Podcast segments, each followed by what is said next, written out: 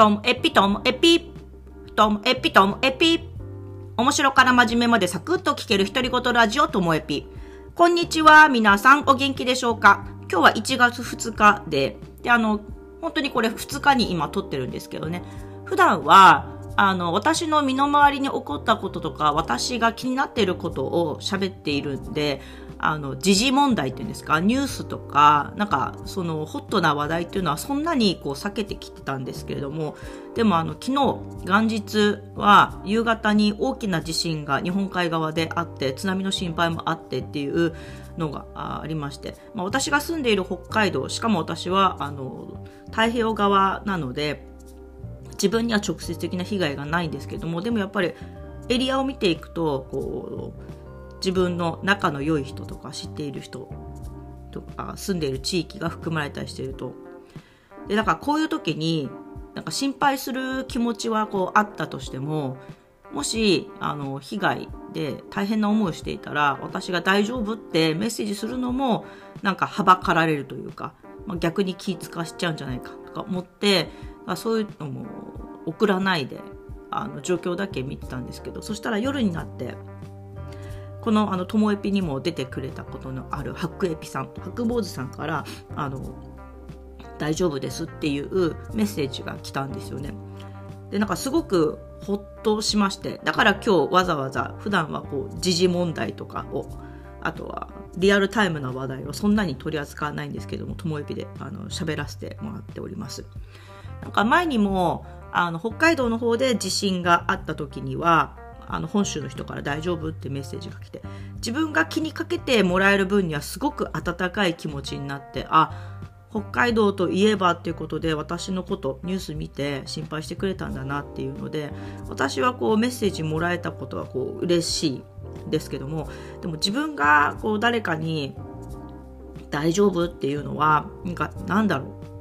う。その自分がもらうのとか全く別世界の話でそれとこれとは全く別問題でなんか相手にとってこう自分は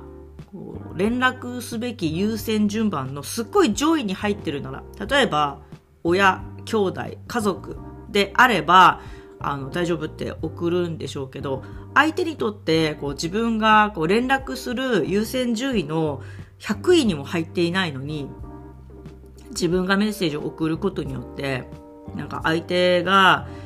この、ね、限られたこう電電力とかあの充電の残りであったりとかあと電波状況とか、まあ、そういうものがある中でなんか無駄遣いしちゃうんじゃないかなとかっていうのを考えるとなかなかこう大丈夫とかどうとかっていうのを送れないタイプなんですよね。この感覚こう伝わるでしょうか。だからこうやって無事だっていうことを知らせてくれる人がいるってことはありがたくって。で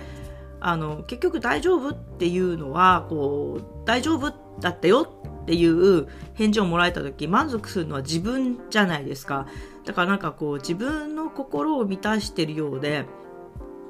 なんかやっぱりちょっとはばかられるというか。でもなんかねもらうのは嬉しいんですよ。自分のところがちょっとこう自信とかなんか災害とかで相手に気にしてもらえるのは嬉しい。何なんでしょうね、このミスマッチ感。はい。で、あの、そうなってくると、割と、こう、Facebook は、あの、やっぱりちょっとクローズドな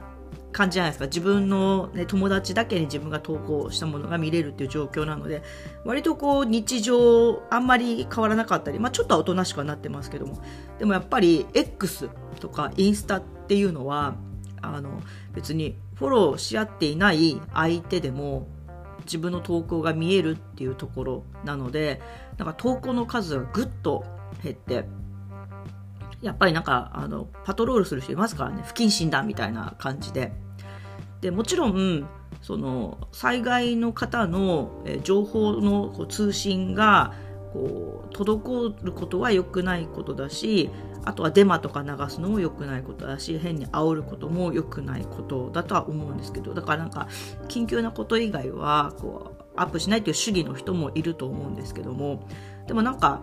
うんと、そこがどれぐらいなのかなとは本当に思います。私たちが控えるのがいいのか、それとも日常生活を送っているっていうことは、私は、あの、例えば遠くに住んでいる人が、今この今日のポッドキャストでアップしてるのは、何かあった人がこの声聞いて、あの、ほっとこう日常に戻ってくるというか、なんかね、あの気持ちが晴れるっていう場合もあったりするんで、私は私で、あのこういう時だからこそまだ毎日更新続けて皆さんの日常のあの、ね、どうでもいい話 を聞いて本当この人本当こうだよねっていうふうに思ってもらえたらなと思っています。ですので、まあ、明日以降も私は私なりに続けたいと思っております。今日も最後までお聴きいただきましてありがとうございました。さようなら。